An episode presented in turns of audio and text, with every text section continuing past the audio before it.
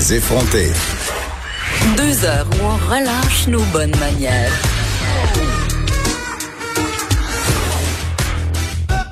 Cube Radio.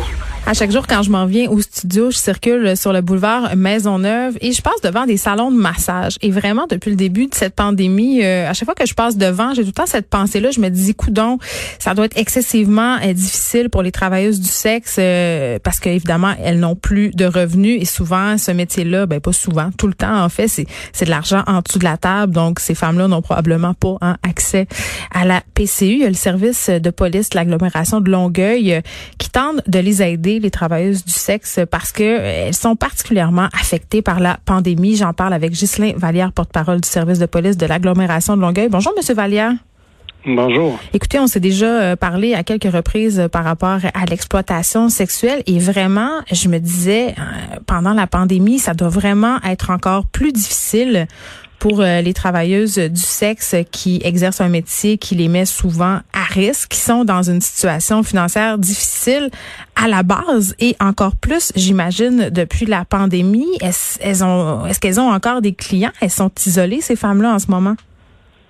Ben, effectivement, parce que les salons de massage, euh, les bars de danseuses, mais surtout les motels et les hôtels où se pratiquait normalement majoritairement l'exploitation sexuelle, euh, sont tous fermés. Alors à ce moment-là, vous l'avez mentionné, la précarité monétaire des femmes dans l'exploitation, euh, c'est un mythe hein, de croire qu'elles sont, elles ont tous un condo à, à 700-800 000 dollars puis qu'elles se promènent en, en Lamborghini. Là, c'est non fondé.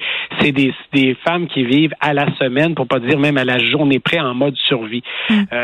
Ajoute à ça la toxicomanie, parce que l'une d'entre elles nous disait euh, il y a quelques semaines seulement, écoutez, je vivais tous les jours pour me payer ma consommation. Chaque heure qui passe, c'est pour payer la prochaine consommation. Ça, c'est pour une partie de cette euh, clientèle-là. Donc, il y a des enjeux monétaires, mais parfois, elles ont aussi des enfants. Alors là, vous avez l'élément supplémentaire de la charge familiale qui retombe sur leurs épaules mais il y a tellement de, de types de prostitution qui existent. Vous avez, oui, euh, la prostitution euh, mineure avec un proxénète euh, qui, qui, est très véhiculée, entre autres, par la fugueuse, mais il y a également aussi la prostitution qui vient à un moment donné que la femme va le faire d'elle-même, entre guillemets. mais Comme de survie un peu? C'est une absence de choix. Exactement. C'est une absence de choix. elle n'a pas la capacité de trouver d'autres moyens avec les capacités et les moyens qu'elle a à sa portée.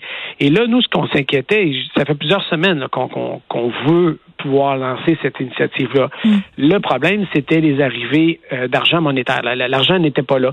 Donc, les programmes fédéraux ont, ont entre autres visé surtout la violence conjugale en contexte de, de famille, mais l'exploitation sexuelle tombe dans une autre catégorie. Et les centres de femmes victimisées, quoi qu'elles auraient pu, euh, elles le font à l'occasion, les accepter pour de l'hébergement, euh, elles étaient fermées, ces ressources-là. Elles mm. l'étaient aussi pour les femmes dans la violence conjugale à proprement parler. Donc, nous, on a décidé de trouver d'autres avenues et c'est un organisme de notre, notre territoire, qui est Macadam Sud, qui est venu carrément à notre secours parce qu'on a fait un appel à l'aide à tout le monde et c'est eux qui ont dit nous allons vous épauler là-dedans. Alors, avec les centres d'argent, on peut payer l'hébergement et avec l'aide, entre autres, du député de Vachon, Yann Lafrenière, on a pu réussir à trouver la façon de pouvoir les nourrir à, trois repas par jour et tout ce qui est l'intervention psychosociale. Ça, c'est fait avec nos intervenants de l'équipe intégrée, qui est notre équipe policière euh, en intervention. C'est une coordonnatrice civile qui mm. s'occupe de rencontrer les femmes, mais également avec des autres organismes du terrain comme 2159 qui, qui traite euh, en partie l'exploitation, euh, la maison des jeunes quelque part qui a des liens à, ce niveau-là, mais également le CI3S. Pourquoi le CI3S? La toxicomanie. Ils ont un large champ d'expertise, beaucoup de personnes qualifiées qui vont pouvoir venir nous aider. Ben oui, puis là, vous parlez de toxicomanie, euh, Monsieur Valère, puis je veux tout de suite qu'on brise un peu un, préjugé. Là, c'est, tu sais, euh, ces femmes-là, ils ont souvent des problèmes de consommation, puis on a tendance à penser dans le public, ben, ce sont des drogués, puis on veut pas les aider, mais souvent, euh, ils prennent ces drogues-là pour euh, faciliter, si on veut, leur travail en guillemets, parce que c'est trop difficile. Ça, il faut le dire quand même. Là. C'est clair. plusieurs d'entre elles nous expliquent en fait qu'elles doivent s'engourdir le corps pour être capables de supporter 10 hmm. à 15, voire même dans certains cas jusqu'à 30 pénétrations par jour. Vous imaginez pas que ça puisse se faire euh, de façon euh, totalement lucide sans, sans autres éléments euh, artificiels. Donc, la drogue vient les aider à supporter tout ça. Elle vient aussi apaiser un peu euh, tous les chocs post-traumatiques, ça les, ça les repousse à l'avant. La, Là, quand on arrive dans un cas comme la pandémie, ça fait plusieurs jours, plusieurs semaines qu'elle est qu'elle se retrouve face à elle-même, peut-être même dans l'incapacité de, de payer ses drogues parce qu'elle n'a plus de revenus. Donc là, la prise de conscience qui arrive, c'est une souffrance, une détresse, une détresse humaine, mais une détresse psychologique également. Hmm. Donc, et là, on ne parle pas nécessairement de problèmes de santé mentale, mais il y a, quelque chose qui se produit, euh, euh, un mal de vivre, une souffrance quelconque. Donc, à ce moment-là, c'est là qu'on a dit qu'il faut vite agir. Alors là, on a la clé également, qui est la, concertation de la lutte à l'exploitation sexuelle de Montréal, qui est, partenaire avec nous là-dedans. Et on a créé une, une équipe d'urgence et on a monté le programme, même avec deux chercheurs de l'Université de Sherbrooke qui ont contribué, euh, Nadine Nancto et Catherine Fournier, qui sont euh, d'excellentes collaboratrices dans le dossier.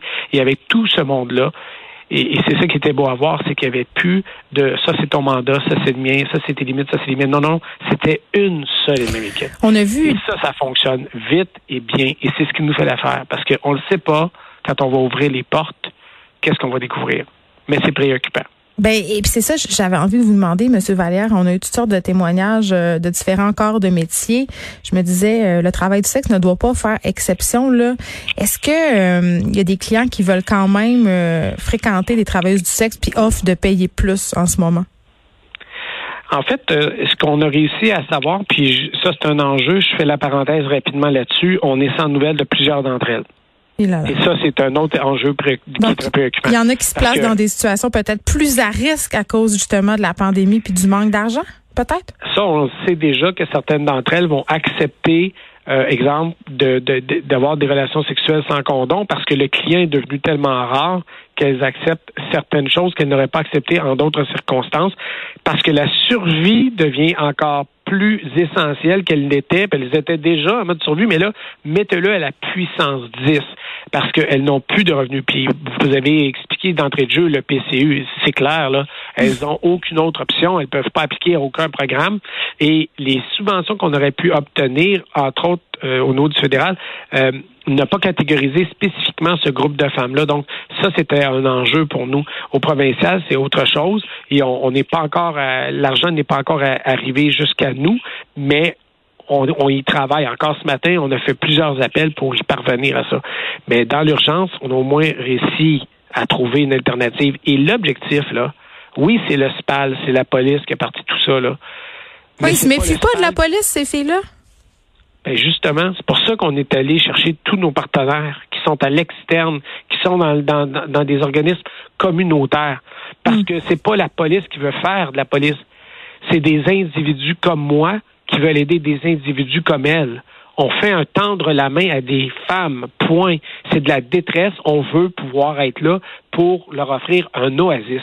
Et l'endroit qu'on a trouvé, qui est sécuritaire, mais c'est également un lieu très apaisant. Mais mm. on s'est assuré que, ça, allait, tenir compte de certaines réalités que, certaines d'entre elles peuvent avoir, dont le fait d'avoir des enfants tu veux pas perdre tes enfants parce que tu as besoin de faire traiter ta toxicomanie. Là, on a trouvé quelque chose où on peut gérer tout ça en même temps.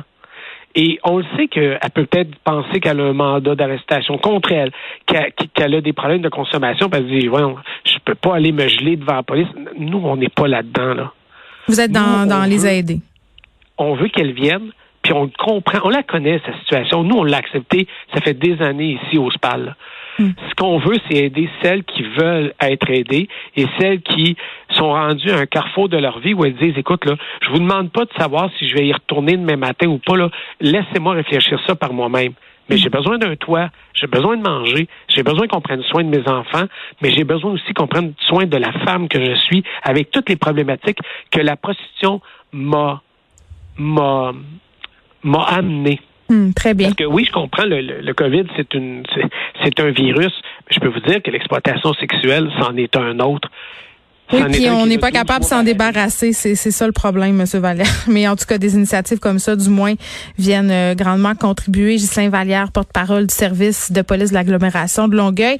Je veux juste euh, qu'on donne des numéros parce que je trouve ça important de le faire à chaque fois. Si vous avez besoin d'aide, que quelqu'un dans votre entourage est victime d'exploitation sexuelle, vous pouvez composer ce numéro, le 450-463-7192. Merci, Monsieur Vallière. Toujours un plaisir de vous recevoir. C'est moi qui vous remercie de nous avoir fait à la tribune. Au revoir. Au revoir.